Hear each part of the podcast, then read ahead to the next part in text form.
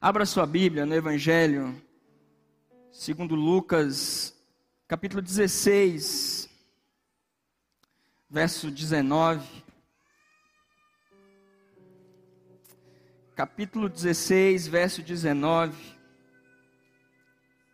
Nós vamos ler até o 24, depois a gente pula para o 27 e 28.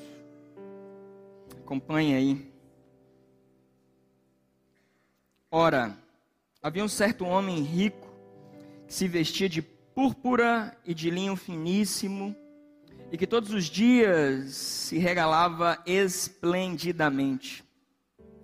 Havia também certo mendigo chamado Lázaro, coberto de chagas, que jazia à porta daquele e desejava alimentar-se das migalhas que caíam à mesa do rico, e até os cães vinham lamber as suas úlceras.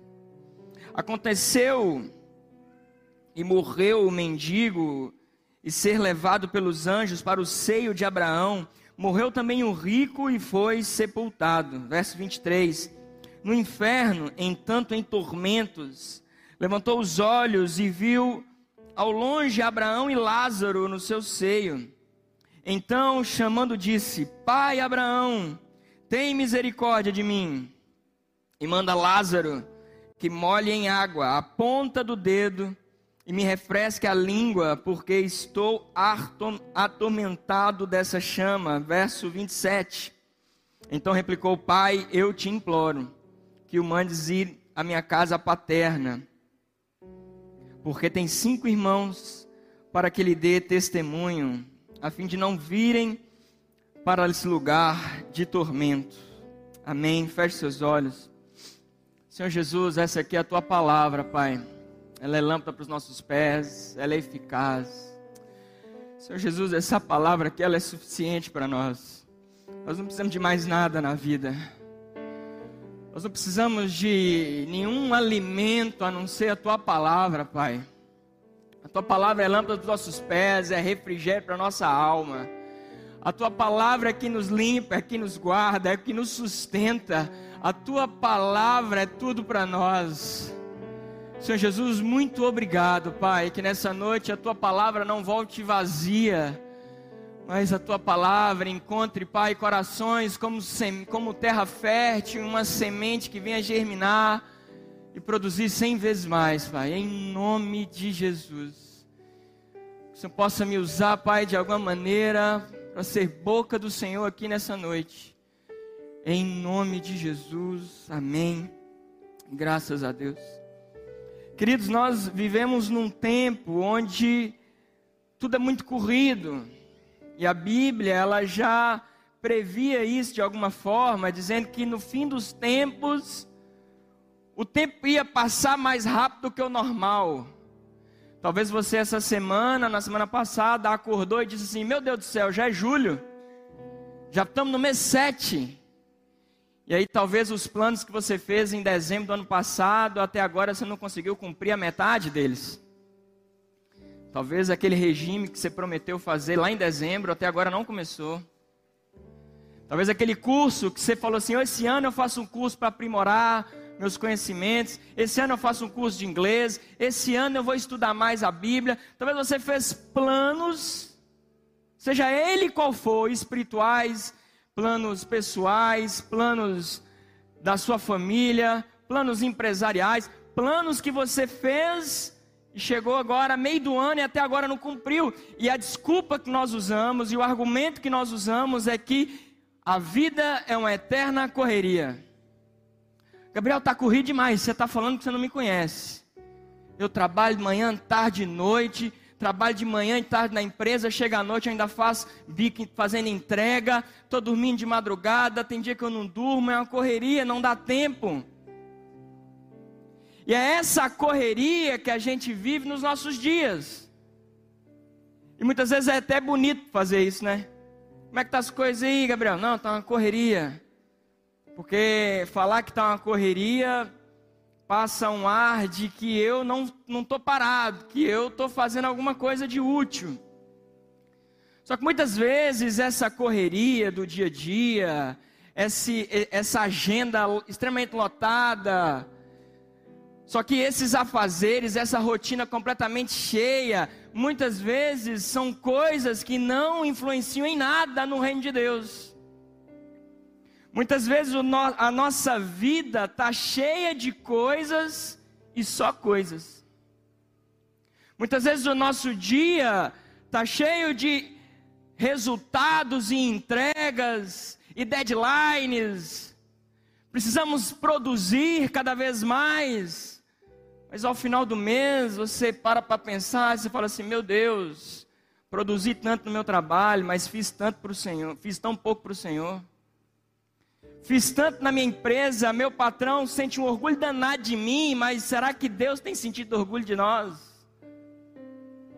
Somos bons funcionários, damos o nosso melhor, uma correria, conseguimos fazer hora extra, ganhamos um, uma grana boa, mas daqui a pouco o reino de Deus tem ficado cada vez mais em segundo plano na nossa vida.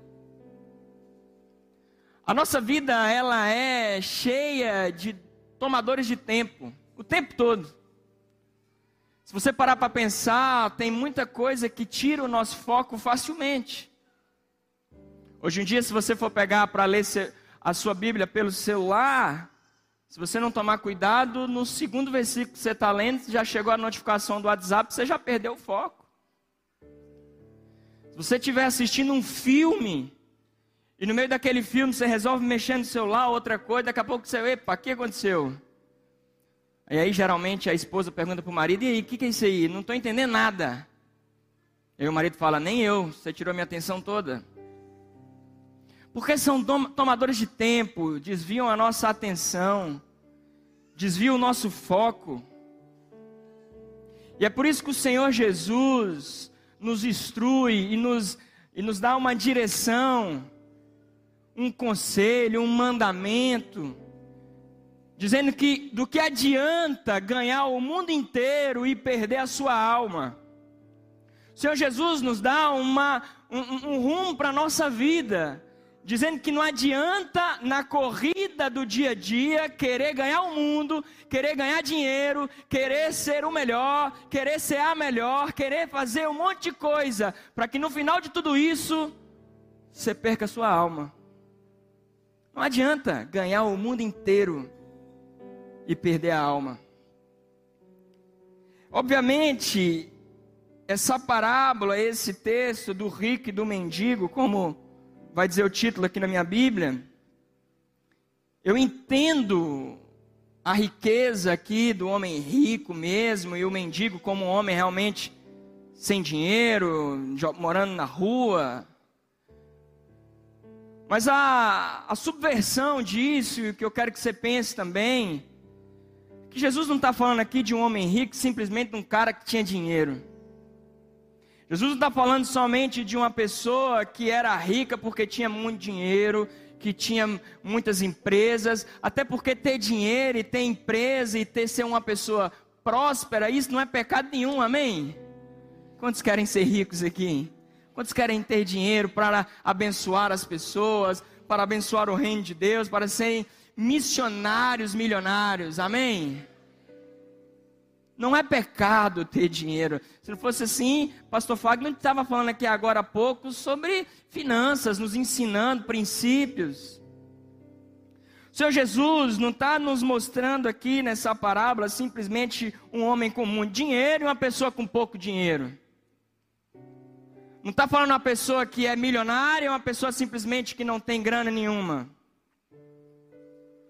O Senhor Jesus aqui está nos mostrando que mais uma vez, aquilo que ele disse que é mais fácil um, um camelo passar no buraco de uma agulha do que um rico entrar no reino dos céus.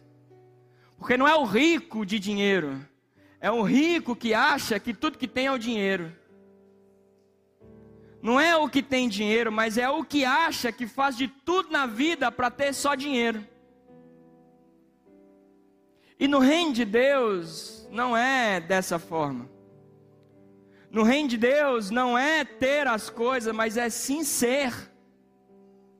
Não é o que eu tenho, a minha herança, os meus dinheiros, a minha conta no banco, mas é quem o seu coração é. É isso que Jesus está nos mostrando.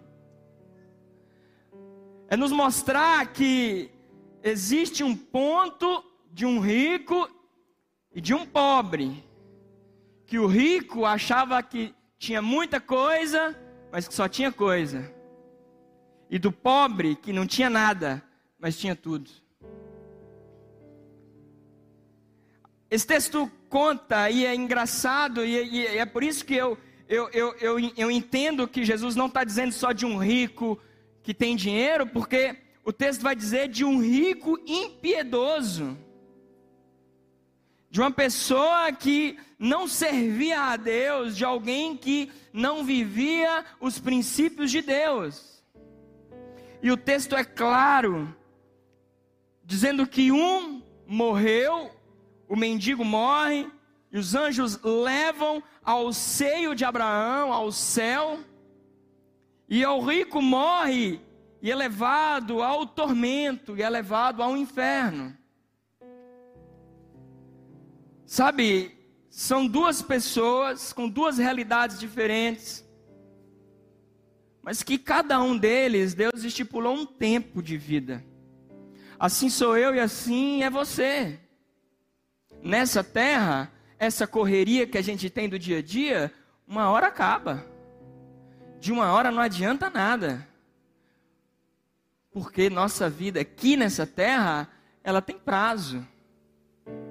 Ela tem fim.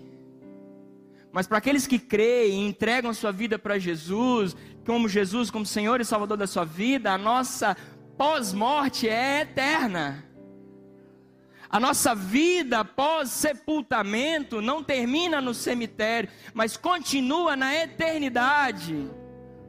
Continua com o Pai, com Deus, vendo Jesus à destra do Pai. É dessa forma que aqueles que entendem vivem. Então, o rico, por sua vez, não teme ao Senhor. Sabe, e aí, nesse texto que nós acabamos de ler, nós percebemos que o rico, na correria do dia a dia, na intenção de ganhar dinheiro demais, na intenção de fazer muitas coisas, na intenção de ganhar o mundo, ele toma cinco decisões tarde demais. Cinco decisões tomadas tardiamente. E eu não sei você, mas uma das maiores decepções de minha vida é quando, não é simplesmente quando eu perco dinheiro, não é quando eu perco a, algum bem, mas é quando eu perco tempo. Perder tempo é terrível. Perder tempo você não recupera. Como é que você volta ontem, anteontem, ano passado? Porque decisões tomadas tarde, tardamente, decisões tomadas tarde demais, decisões que você protela a tomar, decisões que você fica postergando a se tomar essa decisão, você acaba perdendo tempo. É ou não é? Somos levados a tomar decisões mais para frente, principalmente se for decisão séria demais. Decisões sérias demais, a gente tem a tendência de falar assim: amanhã eu resolvo. Existe um ditado que fala assim, ó, normalmente o ditado Fala assim, ó, não deixe para fazer amanhã o que você pode fazer, você pode fazer hoje. Mas quem gosta de empurrar as coisas com a barriga, o ditado é: não faça hoje o que você possa fazer amanhã. Esse é o ditado de quem não toma decisões hoje, não toma decisões no agora. Pessoas que querem resolver problemas depois. Amanhã eu resolvo. Estou cedo demais, tá? Novo demais para resolver isso. Estou novo demais para tomar essa decisão. E aí, jovem? Vai casar? Deus me livre. Estou cedo demais. Agora que eu estou começando a namorar, tá bom agora, eu vou acabar com minha vida. Aí o jovem casa, vão ter filhos? Não, agora que minha vida está boa, eu vou ter filho para quê? E aí é sempre tomando decisões tardiamente, passando tempos e tempos, esquecendo que na verdade a nossa vida não é para ser vivida baseada em nossos prazeres, mas sim na vontade de Deus. Amém, igreja? A nossa vida é para ser vivida baseada naquele que nos enviou, naquele que nos chamou. E esse rico, esse impiedoso rico, ele tomou cinco decisões tarde demais. E a primeira decisão que ele toma de maneira atrasada, capítulo, capítulo 16, verso 23. E no inferno, estando em tormentos, levantou os olhos e viu ao longe Lázaro, e viu ao longe Abraão e Lázaro no seu seio. A primeira decisão tomada tarde demais é ele ergueu os olhos. Fala comigo assim, é ele ergueu os olhos.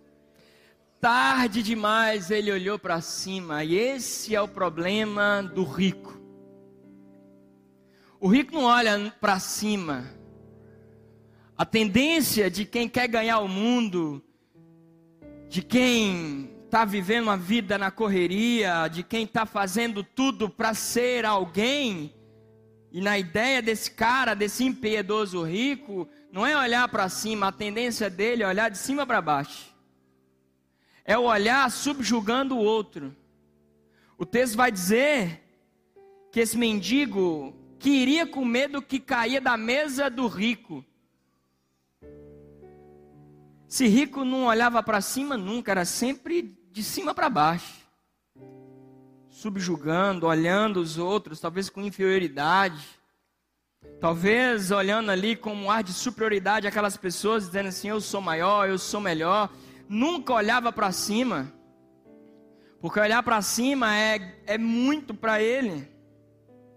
Mas talvez você está dizendo assim, Gabriel, mas não tem nada a ver comigo, eu não sou rico, eu não quero ganhar o mundo mas dificilmente eu olho para cima, é tanta vergonha, é tanta situação, é tanta coisa que acontece na minha vida, é tanto trauma que eu já passei, que tudo que eu consigo é olhar para baixo e caminhar. O Senhor Jesus hoje nessa noite quer te fazer olhar para cima novamente, amém? É te fazer olhar para o alto e dizer que é de lá que vem o meu socorro, é de lá que vem a minha salvação, é de lá que vem tudo o que eu preciso, é lá do alto. Capítulo 13 de Lucas, versículo 10 e 13, conta a história da mulher encurvada. Uma mulher que vivia encurvada, que não conseguia olhar para cima, acometida por alguma, algum problema na coluna, mas aquilo não era só um problema físico, era algo espiritual. E veio ali uma mulher possessa de espíritos de enfermidade, havia já 18 anos, andava ela encurvada, sem de modo algum poder endireitar-se. Verso 12. Vendo a Jesus, chamou-a e disse-lhe: Mulher, estás livre da tua enfermidade. Aleluia. E impondo as mãos sobre elas, imediatamente, diga assim, ó, imediatamente, endireitou e, e dava glória a Deus. Irmãos, uma pessoa sem Jesus, uma pessoa que não vive aquilo que Deus tem para ela, é uma pessoa que está o tempo todo encurvada, um tempo todo com pensamento que estão falando mal dela, um tempo todo pensamento que estão subjugando ela, um tempo todo pensando que ela está ali só atrapalhando, que ela não é boa o suficiente, e olhar para cima talvez seja o maior desafio da vida dela. Porque tudo que ela aprendeu a vida inteira é ouvir dos outros que você não vai ser, que você não vai conseguir, que não vai prosperar, que não vai avançar. E a vida inteira ela ouviu isso de cima para baixo. Tudo que a pessoa consegue é caminhar olhando para baixo. Mas hoje é uma noite de olharmos para cima, amém? Hoje é uma noite de olharmos para cima, para o alto. Sabe o Salomão no Provérbios 15? Verso 24. Para o sábio, ao caminho da vida que o leva para cima, a fim de evitar o inferno embaixo. Nós somos chamados, irmãos, para olhar para cima. Aleluia. Capítulo 3 de Colossenses 1 e 3. Portanto, se fostes ressuscitados juntamente com Cristo, Buscai as coisas do alto, onde Cristo vive, assentando à direita de Deus. Pensai nas coisas de onde, igreja? De onde? Não nas que são daqui da terra, porque morresse, e a vossa vida está oculta juntamente com Cristo em Deus. Aleluia. Irmãos, o convite dessa noite é que possamos olhar para cima olhar para o alto, olhar para Deus, olhar para o nosso Salvador e não olhar para as circunstâncias dessa terra. A nossa tendência é olharmos a circunstância ao nosso redor. A nossa tendência é olhar para os problemas, é olhar para a situação, é olhar para a situação do governo atual a economia, e é isso, e tudo te desaba, e tudo te faz entrar em ansiedade, e tudo te faz entrar em desespero. Porque os nossos olhos não estão fitos em Jesus, mas sim olhando ao nosso redor. E aí é o tempo todo de cabeça baixa, pensando no problema, pensando na situação, pensando na angústia. Mas hoje nós olharemos para cima, aleluia. Olharemos para Jesus, Ele é o nosso Salvador. Olhar para Jesus, querido, significa salvação. Capítulo 45, profeta Isaías, verso 22. Olhai para mim e sede salvos, vós todos os limites da terra, porque eu sou Deus e não há outro. Olhar para Jesus significa segurança. Capítulo 14 de Mateus, verso 27. Mas Jesus imediatamente diz: Tem de bom ânimo, sou eu, não temas. Respondeu-lhe Pedro: Disse: se, tu é, se, tu, se és tu, Senhor, manda-me ir ter contigo por sobre as águas. E disse-me: Vem, Pedro, descendo do barco. E andou sobre as águas e foi com Jesus. Verso 30 é o problema é esse. Reparando, porém, na força do vento, teve medo e começou a submergir, gritou: Salva-me, Senhor. Olhar para Jesus significa segurança. Eu estou seguro. É como um pai que coloca o filho num lugar mais alto e fala: Pula, filho, pula, pula agora, agora pula. E aí o filho está com medo, mas com medo. E aí o filho, e aí o filho está com tanto medo, mas o pai vira e fala assim: filho, pode pular, porque quem está aqui é o papai. Porque no papai ele encontra segurança. Ele encontra a segurança no Pai, nós encontraremos segurança nele. Pedro estava seguro olhando para Jesus, mas foi olhar ao redor, viu onda, viu vento, Sabe qual o problema disso aqui, queridos? É que nada do que Pedro viu era uma novidade para ele. Pedro não viu o submarino que estava lá em busca do Titanic. Oh, o submarino ali, gente. Aí, aí tá tudo bem, cair mesmo. Pedro não viu, sei lá, alguma outra coisa. Um avião passando. Pedro viu o vento, viu o mar, viu ondas, coisas que ele estava acostumado. Vou falar uma coisa para você nessa noite. Não deixa que as coisas do seu cotidiano tire o foco de olhar para Jesus.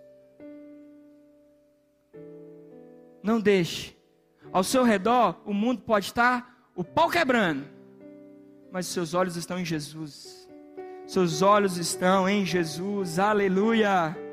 Olhar para Jesus significa vitória capítulo 12 de Hebreus, verso 1 e 2. Portanto, também nós, vistos que temos arrodeados de uma grande nuvem de testemunha, desembaraçando-nos de todo o peso e do pecado que mentes nos assedia, corramos com perseverança a carreira que nos está proposta. Verso 2: olhando firmemente para o Autor e Consumidor da fé, Jesus, aleluia. Eu amo esse texto de Hebreus 12. É o lema de minha vida. Diante de Deus aqui para vocês. Porque ele está dizendo assim, ó. Desembaraçando-nos de todo o peso e do pecado que nos assedia. Ou seja, tem coisa que não é pecado que nos atrapalha na caminhada de olhar para Jesus. O seu olhar para Jesus muitas vezes tem sido desviado, não é nem por causa de pecado, mas são coisas da correria do dia a dia que tem feito você perder o olhar nele. E aí eu tomo cuidado demais na minha vida com isso. Eu olho para esse texto e falo: Deus, não deixe que nada venha impedir de eu continuar a minha carreira olhando para o Senhor. Olhar para Jesus significa receber entendimento. Salmo 34, verso 5 vai dizer assim: ó, completai-o e sereis iluminados, e o vosso rosto jamais sofrerá vexame. Queridos, olhar para Jesus é a melhor coisa do mundo. Olhar para Jesus é olhar para aquilo que eu tenho a certeza que a minha vida mudará. Se eu olho para baixo, eu vejo a derrota, mas se eu olho para Jesus, eu vou ver a vitória. Se eu olho para baixo, eu vou encontrar o desânimo, mas se eu olho para Jesus, eu encontro forças. Se eu olho para baixo, eu vou encontrar o fracasso, mas se eu olho para cima, eu tenho uma visão de águia, uma visão de voar longe, de avançar no reino de Deus. Se eu olho para baixo, eu vejo calamidades, eu vejo problemas, destruições.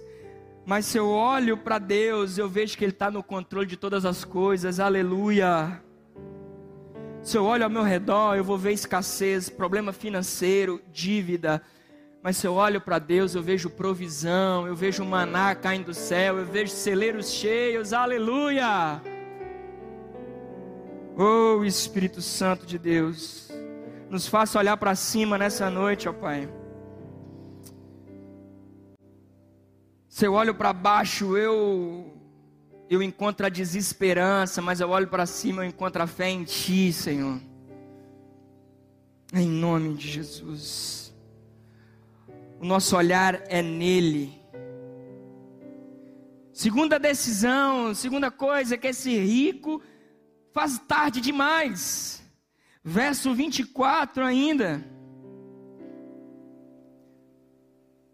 E clamando disse. O que quer dizer esse clamando disse? Fala comigo assim: oração. Oração. Repara que o texto vai dizer que ele orou tarde demais. Primeiro ponto para a gente entender é que se ele clamou, se ele ora, é porque ele sabia orar. Quantos aqui sabem orar? Orar é simples. Eu vejo no departamento infantil, no Kids, eu, eu, eu confesso para vocês que eu me emociono quando eu vejo uma criança orando lá, pegando o microfone, ora pela ceia. Muito bonito. Nós aprendemos a orar, orar, orar é algo simples, não tem segredo ao orar, não tem mistério ao orar, não tem bicho de sete cabeças. O problema nosso com a oração é porque a gente deixa a oração para ser orada tarde demais. Não, a oração tem que ser tomada dia a dia. É uma vida de oração. Esse homem sabia orar. Esse homem sabia o que tinha que ser feito, ele tinha uma referência do que era a oração, mas passou a vida inteira achando que a oração principal da vida dele era ele correr atrás dos sonhos dele que ele, a força do braço dele, era a suficiência do que ele precisava. Mas o que nós precisamos é ser suficiente em Deus. E essa suficiência eu só encontro quando eu oro, quando eu entendo que minha independência é nele. Aleluia! Aleluia! Orar é bom, é ou não é, igreja? Mas nós só oramos quando tem tempo sobrando. Sobrou um tempinho, eu oro não estou fazendo nada, eu oro. Se alguém me convidar, eu oro. Não me chamou para orar, eu vou orar sozinho. Mas hoje é um dia da gente entender que a nossa oração é para ser feita hoje. A oração não vai ser tomada tarde demais, porque assim como nós lemos aqui no início, o tempo tem um fim. E esse tempo de buscar, de orar, ele também chega a um fim. É por isso que Paulo vai dizer que entre fé, esperança e amor, amor é a única coisa que prevalece a eternidade. Porque esperança, uma hora vai acabar. Porque eu espero aquilo que um dia vai chegar. Só que um dia aquilo que eu espero, eu vou ver face a face. Então não vou precisar esperar mais. Eu tenho fé hoje, certeza daquilo que eu não enxergo. Mas na eternidade, eu vou ver aquilo que a vida inteira eu alimentei com a minha fé. Então a fé não vai ser necessária no céu. Na eternidade não vai precisar de fé. Agora o amor é eterno. E é por isso que a necessidade de orar e de buscar, ela tem que entender que é aqui na terra. Porque depois eu vou buscar porque eu já estou com Ele. Eu só vou adorar dizendo: Santo, Santo é o teu nome. Profeta Isaías, verso, capítulo 55, verso 6, diz assim: ó, Buscai o Senhor enquanto se pode achar, invocai-o enquanto está perto. Não há que buscar quando já passou. Busque agora. É tempo de buscar, não é amanhã, não é espera, não é deixa eu acabar. A Bíblia conta um caso de um rapaz que chegou para Jesus, querendo ser discípulo de Jesus, e Jesus falou: Vem, me segue. E ele responde para Jesus falando assim, ó, deixe que eu enterre os meus pais. E Jesus falou assim, olha, deixe que os mortos enterrem os mortos. Isso não tem nada a ver com Jesus ser insensível à morte dos pais daquele moço. Isso não tem nada a ver com Jesus não importar com a vida dos pais daquele rapaz. O que Jesus quer dizer é que tem coisas na vida que a gente não tem que mexer. A gente tem que tocar a vida seguindo Jesus não há por que importar, não há por que ligar, não é por que perder nosso tempo com outras coisas, mas sim em seguir a Jesus. Busque, ainda há tempo de buscar, amém? Fizeram uma pesquisa e essa pesquisa, para saber onde é que era o maior ciclo de oração que tinha, onde é que é que tinha o maior culto de oração, se era no Brasil, nos Estados Unidos, se era na Coreia, se era na China serem nos países perseguidos, onde é que tinha o maior povo orando. Mas na verdade é que a informação que nós temos é que o maior ciclo de oração que tem é no inferno. Que eles oram sem cessar, oram, oram, mas Deus não pode ouvi-los. Porque é um lugar de tormento. É um lugar onde há choro e há ranger de dente, não há mais recurso de oração. Não há mais recurso de falar, meu Deus, porque eu não fui naquela célula, naquela casa de milagre, porque eu não fui ao encontro, porque eu não fui na igreja, porque eu não aceitei a Jesus, não há mais tempo. Orar é agora. Orar era no dia de hoje. Amém. Amém, igreja. Aleluia. E a terceira coisa que ele toma essa decisão de maneira tardia, verso 24, no início, ele vai dizer: Pai Abraão, tem misericórdia de mim.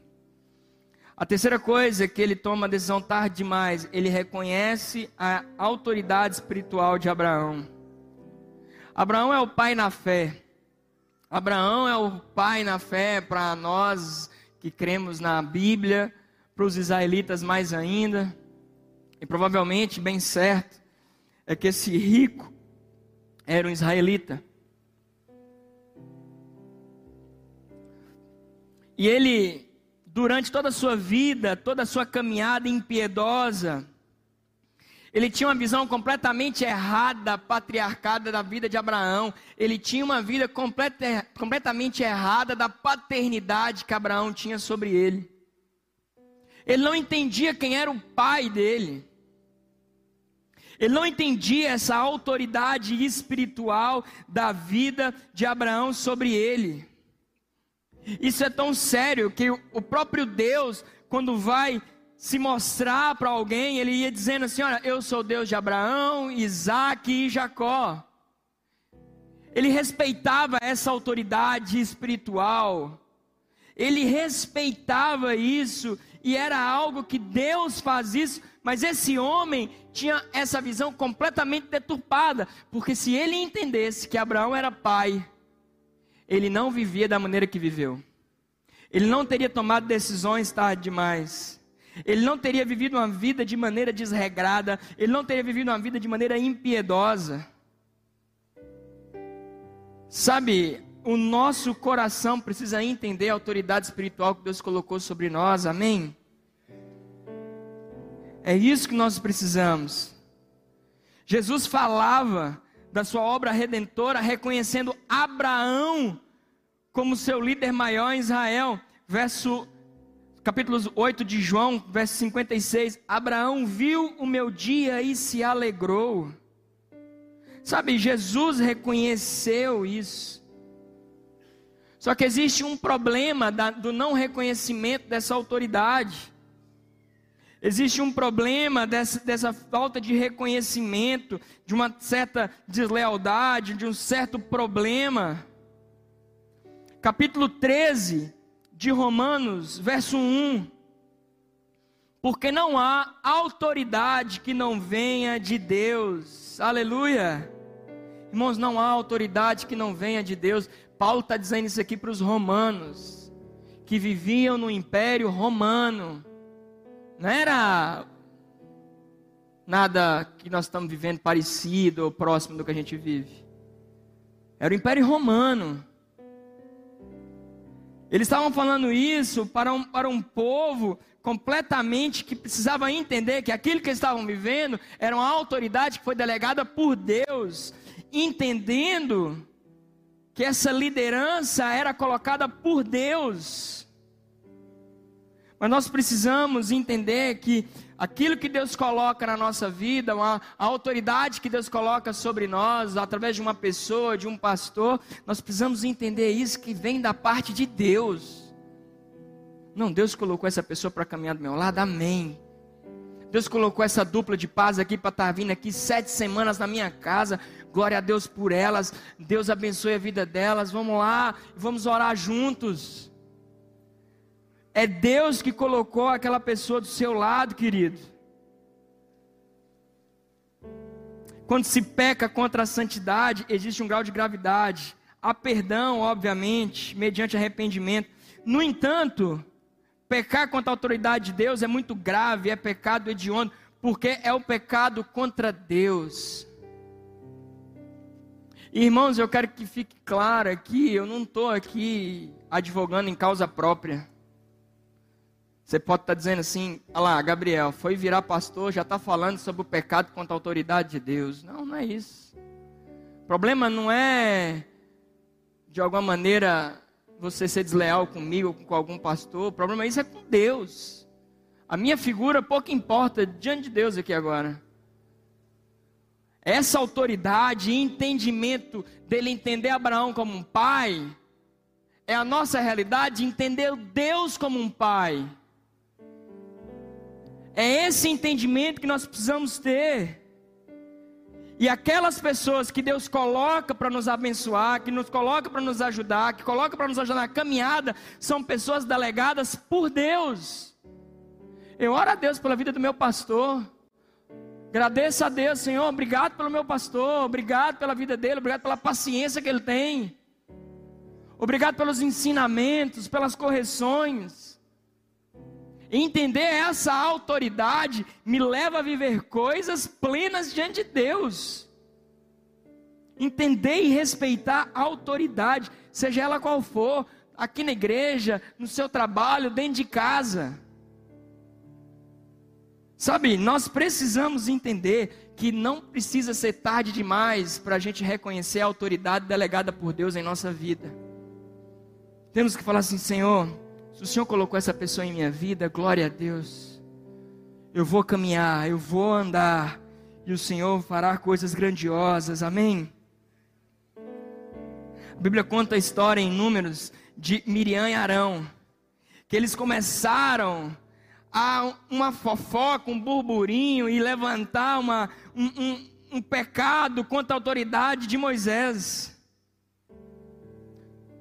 julgando e subjugando a vida de Moisés como eles superiores a Moisés. Dizendo assim: Poxa vida, nosso irmão, peraí, nós somos melhor que ele, nós somos maior que ele, que isso? Se Deus fala com ele, pode fazer com a gente também. Se Deus fala com ele, vai falar com a gente. Peraí, não. E eles começaram a levantar isso contra Moisés.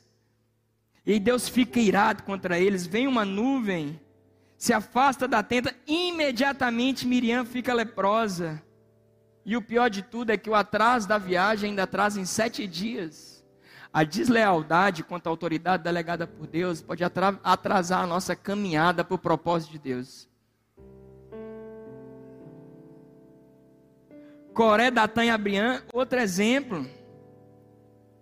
Também vivia uma vida aparentemente levitas, servindo de alguma maneira, mas daqui a pouco levanta contra a autoridade, levanta contra um, um, um, o líder, levanta contra Deus.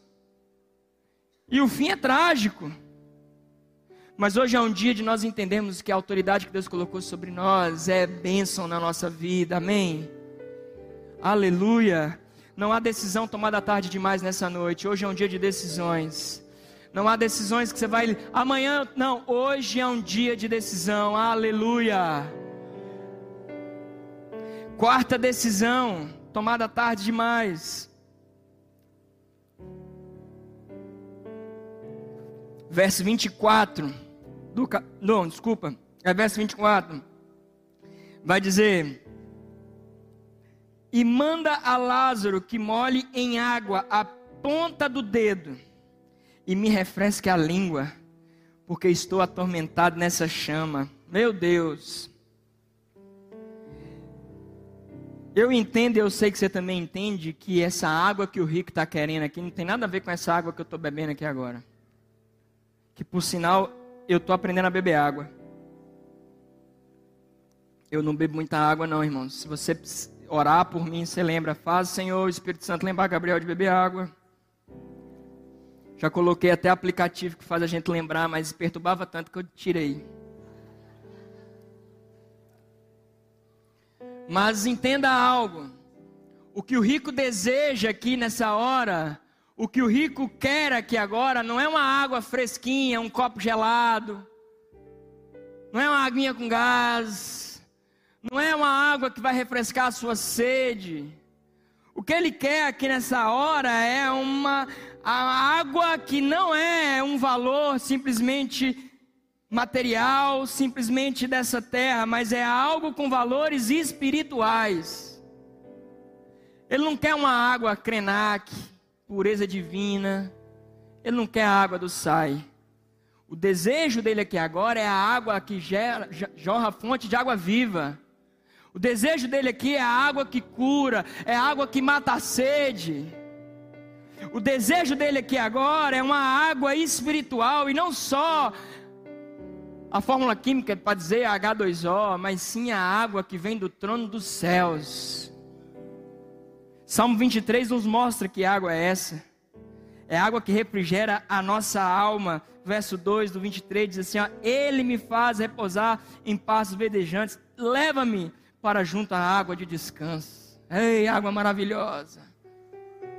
É essa água que o Espírito de Deus dá, irmãos.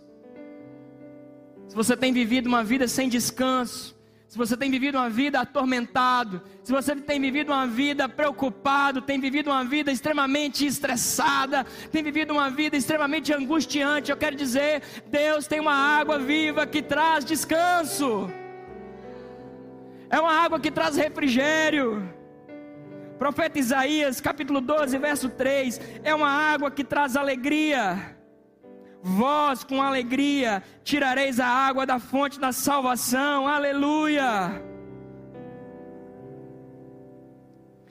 Capítulo 55 do profeta Isaías vai dizer: Ah, todos vós que tendes sede, vinde às águas, e vós, os que não, tendes dinheiro, Vinde comprar e comer, sim, vinde comprar sem dinheiro, sem preço, vinho e leite. O profeta aqui, sendo boca de Deus, para dizer: não há preço que pague, não há dinheiro que pague, porque tudo foi pago na cruz, a água, é a água da vida. É por isso que esse rico está com sede. Porque ele passou a vida inteira bebendo as melhores águas daquela cidade A hora que ele queria, ele tinha água. Ele é tão rico e a cabeça dele está no inferno. Ele não consegue pensar nem um pouquinho. Que até no inferno esse cara é capaz de chamar um pobre que está no céu para servir ele. Nem, nem no, no mais profundo poço, nem na mais profunda é, podridão, nem no mais profundo inferno, ele consegue entender que essa vida nós estamos aqui para servir, não para que os outros nos sirvam. Mesmo no inferno, ele está dizendo: pega água para mim, pede lá. Mas Deus quer que a gente vá à fonte de água viva, aleluia. Essa é a água de Ezequiel 47, é a água que vem transbordar, que vem que a gente mergulha e que a gente não tem controle sobre ela. Essa é a água que Jesus oferece à mulher samaritana e está dizendo assim: olha, essa água que você me oferece, daqui a pouco eu vou beber e vou tornar ter sede, mas a água que tem dentro de mim, você bebe e nunca mais você tem sede. É essa água que Jesus nos oferece, é essa água que Jesus quer para nós. Aleluia, aleluia. Essa é uma noite de encontrarmos a água viva que é Jesus. Essa é a noite de, a noite de mergulhar no rio que é Jesus. Aleluia, igreja. E a quinta decisão, tomada tarde demais, eu queria já chamar o ministério de louvor para a gente já estar tá orando. Verso 27 e 28. Então replicou: Pai, eu te imploro que mandes a minha casa paterna, porque tenho cinco irmãos, para que lhe dê testemunho, a fim de não virem também para esse lugar de tormento. A quinta decisão, a quinta atitude, a quinta obra, a quinta, qualquer coisa que você pensar, tomada tarde demais, ele agora pensa em evangelizar as pessoas. Agora ele pensa em falar de Jesus, agora ele pensa em evangelizar, em fazer uma obra missionária, em poder fazer algo para o reino de Deus. Veja, esse homem no inferno teve paixão, misericórdia, pena mais tarde demais, do que adianta? Do que adianta ele no inferno querer fazer uma obra missionária? Ai, agora eu morri, oh meu Deus, me dá mais uma chance. Me dá mais uma chance, meu Deus. Talvez você já pediu mais uma chance para Deus para fazer alguma coisa para o reino de Deus. Talvez você já esteve numa cama de hospital e falou: Senhor, se o Senhor me tirar dessa, eu vou te seguir. Aí Deus te tira, você continua do mesmo jeito. Talvez você estava passando por problemas de dívidas e você falou: Senhor Jesus, se o Senhor me tirar dessa dívida, se o Senhor me tirar desse inferno, se o Senhor me tirar dessa situação, eu vou te servir. Deus te tira daquele lugar e tudo que você faz é voltar a fazer o que você fazia antes. Talvez você tinha alguém enfermo na sua família, um filho drogado, um pai bêbado, alguém passando por uma situação complicada que você diz: Senhor, se o Senhor me tirar dessa situação, eu vou te servir, eu vou te seguir. E Deus te tira mas seu coração volta a fazer as práticas antigas. Esse homem no inferno já não tinha mais o que fazer. Deus deu para ele a coisa da, da Deus deu para ele a coisa na terra. Deus deu coisas para ele. Deus deu dinheiro. Mas o problema não foi o dinheiro na mão desse cara. O problema não foi os bens que ele tinha. O problema não foi o bem material. O problema é que ele amou todas essas coisas mais do que amou as pessoas. O problema desse homem é que ele amou mais o trabalho dele do que amou o reino de Deus. O problema desse homem é que ele amou mais as coisas dessa terra do que amou as almas. O problema desse homem é que ele amou mais os seus sonhos e projetos do que amar os sonhos e projetos de Deus. Infelizmente, nós gostamos mais das nossas coisas, das nossas coisinhas, do que fazer aquilo que o Reino de Deus nos manda fazer, do que entregar a nossa vida para Jesus. Nós amamos mais fazer as nossas coisas, os nossos afazeres, ter o controle de tudo, do que entregar esse controle na mão de Deus. Mas hoje é uma noite da gente entregar esse controle na mão de Deus. Hoje é um dia da gente entregar a nossa vida na mão dele.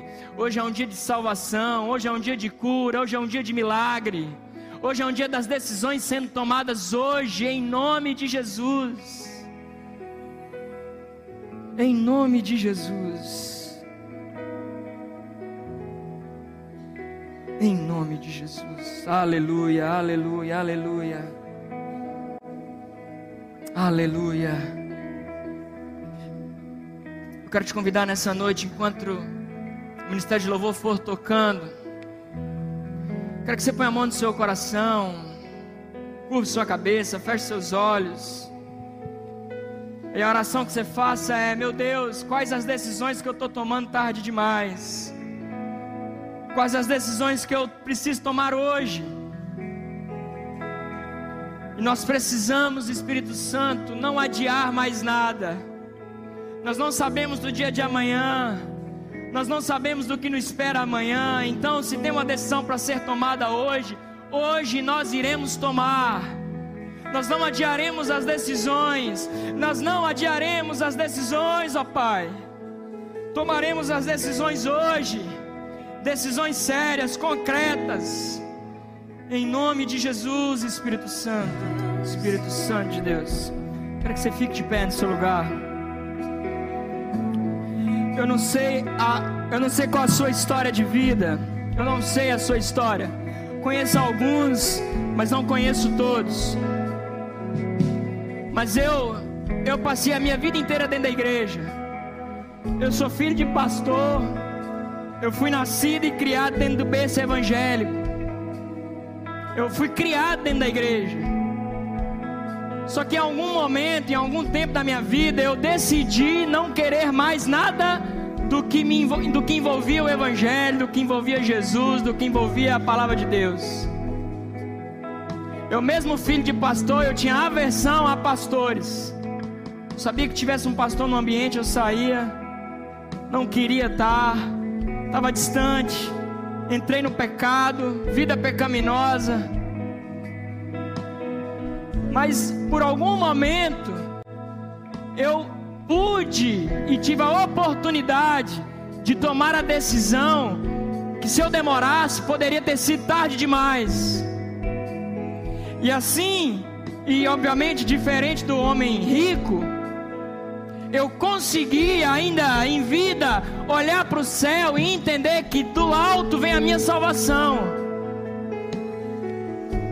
E eu perdido, e eu uma vida completamente errada, e eu com a vida desandada espiritualmente, financeiramente, tudo errado. Mas eu consigo olhar para o alto e falar: Senhor, o que, que eu estou fazendo aqui? Eu preciso voltar para o Senhor. Eu preciso voltar ao seio do Senhor. Eu preciso voltar aos teus braços. Eu preciso voltar à tua casa. Eu preciso ser aquilo que o Senhor me chamou para ser. E hoje é uma noite da gente olhar para o alto e dizer: Senhor, o Senhor é o Salvador de minha vida. O Senhor é o Senhor e Salvador. Sem o Senhor eu não sou nada. O Senhor é suficiente para mim. Não é o meu trabalho que me preenche, não é o dinheiro que me preenche, não são os prazeres desse mundo que me preenche, mas o Senhor que preenche o vazio que está dentro de mim. É o Senhor que é capaz de preencher o maior vazio da minha alma. Eu quero que você coloque a mão no seu coração. Mais baixo. Coloque a mão no seu coração. E repita comigo essa oração, com convicção. Senhor Jesus, eu te agradeço por me salvar, por me libertar.